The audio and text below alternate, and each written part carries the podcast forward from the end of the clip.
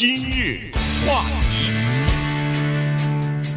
欢迎收听由中讯和高宁为您主持的今日话题。美国有一个猜谜的这个节目哈，有奖的抢答节目，呃，Jeopardy 啊，这个我们讲过多次了哈，因为它呃最近发生的事儿比较多。那么今天再次讲呢，是又发生了一件事儿 哈。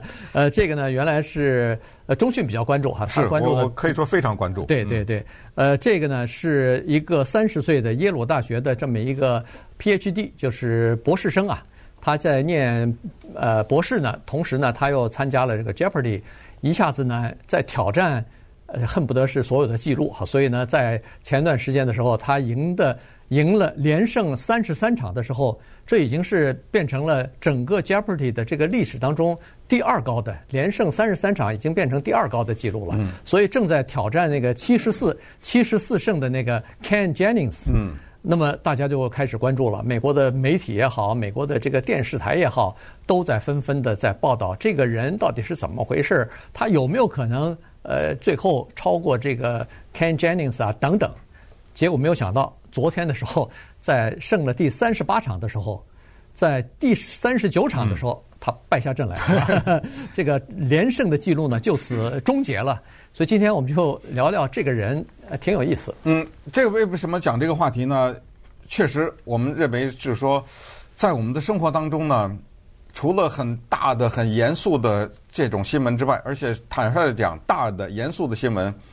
没什么好消息，嗯，对，对不对？中美关系啊，疫情啊，什么这些事情。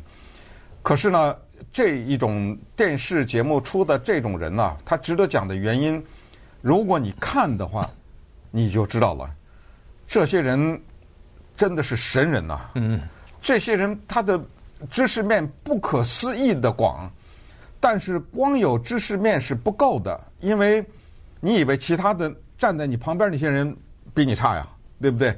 这里面还要有激素的反应，这个反应是按几分之几秒来计算的，和一个心理素质。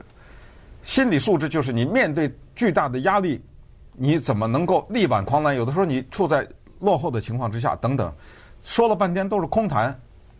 给大家举几个具体的例子，因为什么呢？因为这个叫做 Matt Amodio 的这个人呢。他的一个特点就是他的反应非常的快，所以他能够嗯在很短的时间内呢取得这样的一个成绩，就是其他那些人呢，你已经跟不上了。嗯，就是到了后来，我的钱的累积的数量呢如此之大，也就是到了最后的叫 Final Jeopardy，你把你的所有的钱都压上也不行，我一分钱都不压，嗯，你也已经赢不过了。比如举例来说啊，就是他最后败的这个题啊。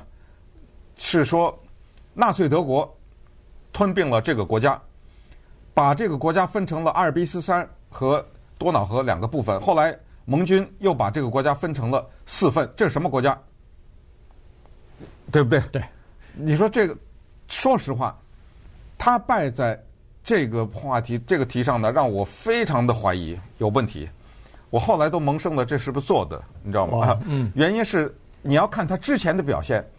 他是断然不能败在这个问题上的啊！这个问题没有那么难，所以呢，我让我想到一九九九四年的一个电影叫做《Quiz Show》，我不知道你看过这个电影？我看过。对对对，那个呢叫猜谜游戏，就是电视台出于邪恶的目的，为了收视率也好，是为了打压犹太人也好，他当时的游戏呢就做了假，他让一个人赢，嗯，他把答案事先都告诉他，但是最后当有一个。白人出来的时候，因为之前获胜的是个犹太人，当有一个白人出来的时候，他们决定让这个白人获胜，因为使得这个电视的收视率更高。他就故意让那个犹太人输。后来那个犹太人在回答一个问题要他输的时候，他那叫纠结呀。嗯。我之前这么难的问题都答下来，你让我败在这个问题上面，我怎么跟老百姓交代？但是你就得输。后来这是真人真事儿啊。这个电影一九九四年，这个电影后来夺得呃是奥斯卡最佳影片的提名啊，是 Ray Fiennes 和那个 John Turturro 演的，特别的推荐。所以我昨天看的这个，我就有点 想，他怎么会败在这个问题上面？当然，话得说回来，就是他答对了这个题，他把他的钱都押上，也已经不够了。对，因为有一个另外一个人呢，是就不多不少，就比他多了几千块钱，所以他弄不回来了。对对对，嗯，就是他进入到最后 Final Jeopardy 的时候，他比那个 Fisher 啊，比那个呃后来获胜的这个人呢，差四千块钱啊，他就是少了四千块钱。呃，所以呢，在这个问题上，人家 Fisher 答对了，而且。压得住还不少啊，所以呢，在这种情况之下，还有另外一个人也也答对了，另外一个人好像是 Nash Nashville 的一个叫、嗯、一个女的，哎，一个女的，就是做那个呃统计学，哎，统计研统计学研究的这么一个算是女科学家吧，呃，她也是参加这个 Jeopardy，她也答对了，他们两个人都答对了，因为说这个国家叫一呃奥地利哈，但是呢，这个刚才说的这个呃 Matt Amodio 呢，他。犹豫了一下，他他最后猜的是波兰啊，因为波兰确实是在这个二次世界大战中是被德国占领，然后又被他瓜分了，呃，同时又被当时的苏联也给瓜分，也咬了一口，所以他当时好像觉得是这个波兰哈，结果没有想到他打错了，这一错。你就你就完了，因为对人家你本来就比人家少少四千块钱，人家又答对了，肯定又压了点这个呃压了一点这个钱进去，那就全压上去了。对对，那那些人有自信的人都压，全把自己的全压上去了，所以这这下他就更没有机会了。因为你知道这种竞赛啊，他这种知识我都不知道是从何准备起，你知道吗？对，他需需要多少？太多了。你需要知道地球上的某一个地区的那个岩石。那个构成它的拉丁文是什么？你需要有文学的知识，你需要有语法的知识、数学的知识、天文的知识、拉丁语。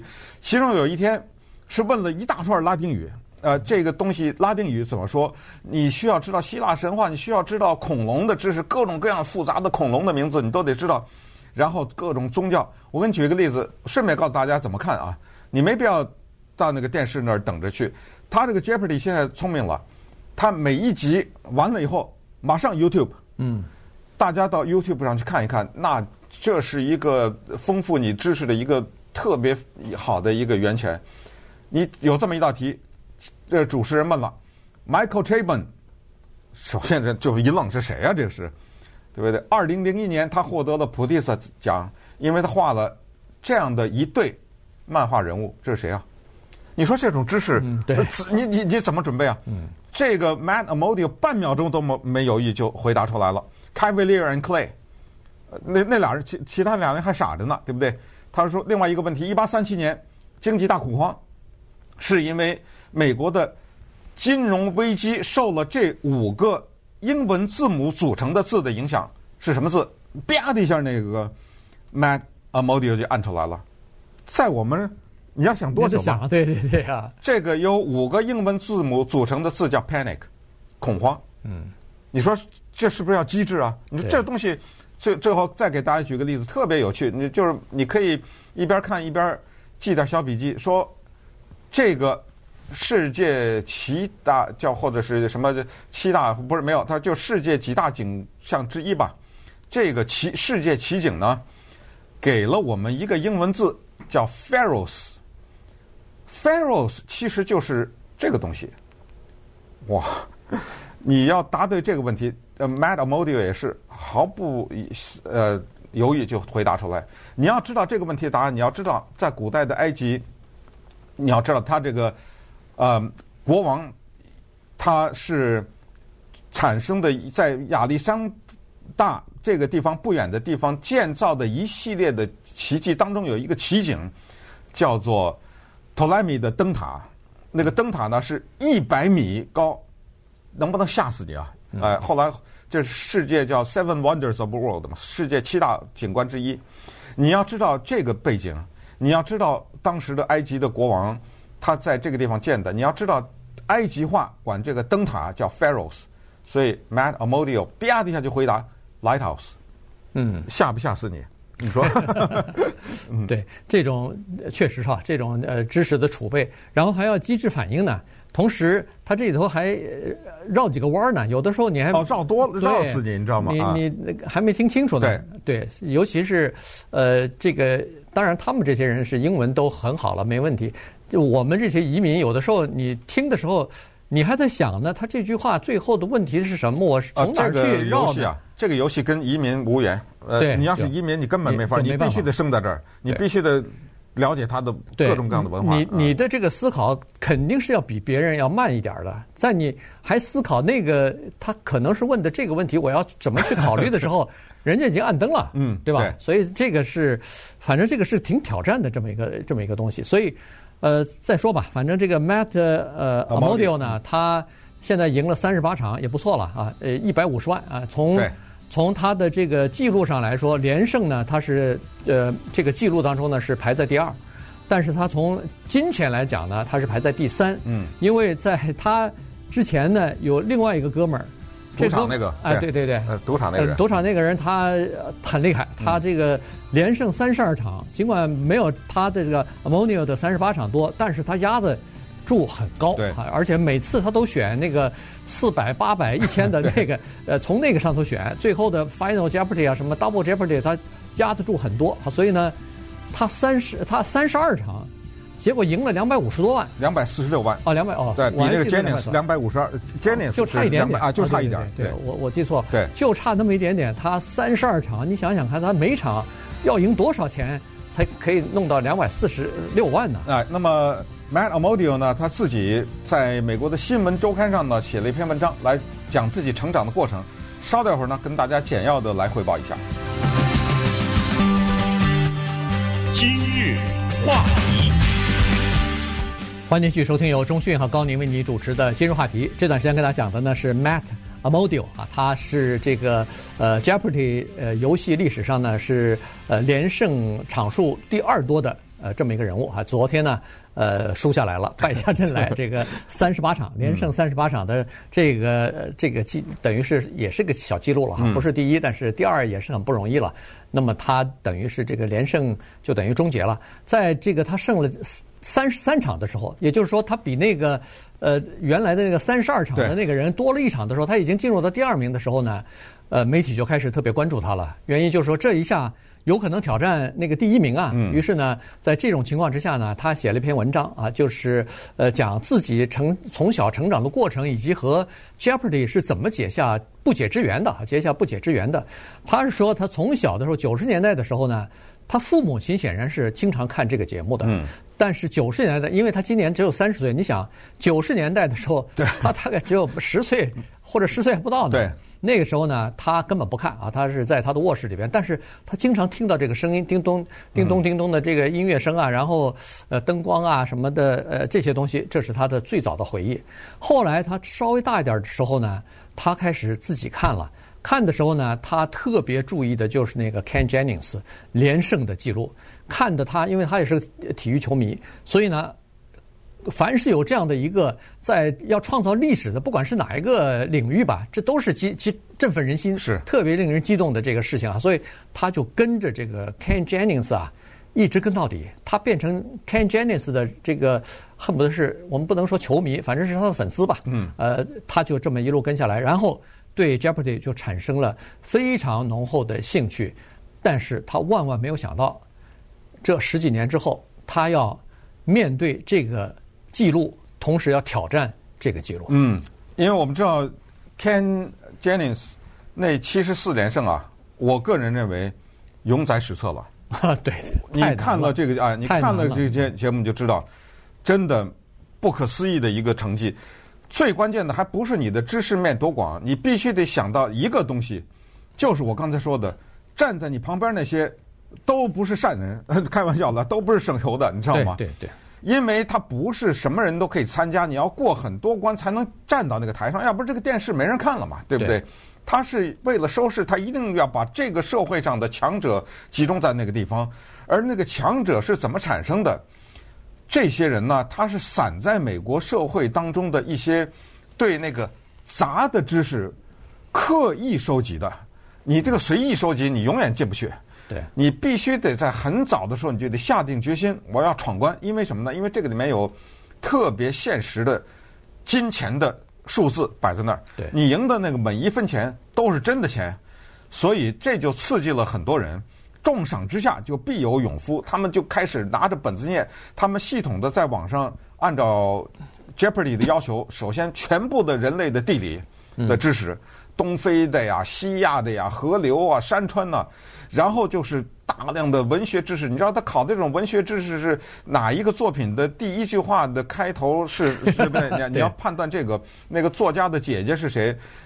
大量的科普的，然后就是大众文化，从歌曲到电影到电视，到美术，你就想吧，我光举这个呃分类已经是一期节目说不完的啊，所以在这种情况之下，你怎么能连胜啊？对啊，对不对？对，这就是关键。但是这个人呢是个学霸，他他说我从小就有一个特点，我就喜欢学习，所以他说上什么耶鲁啊，就不费吹灰之力了 啊。对，对那个就很轻松的，反而是站到这个舞台上。给我很大挑战。对，上到这个舞台，当然对他的挑战很大了。他这个第一次上到这个舞台，然后他在文章当中写了不少，在就是上这个台和台下的观众，他那个心情、那个体会是不一样的哈。然后呢，他也提到了他们家里头显然是一个最多也就是中产阶级的家庭吧。他四兄弟四四个，嗯，他是最小老幺，然后呃上去以后呢，他当然过关斩将，闯闯将，呃。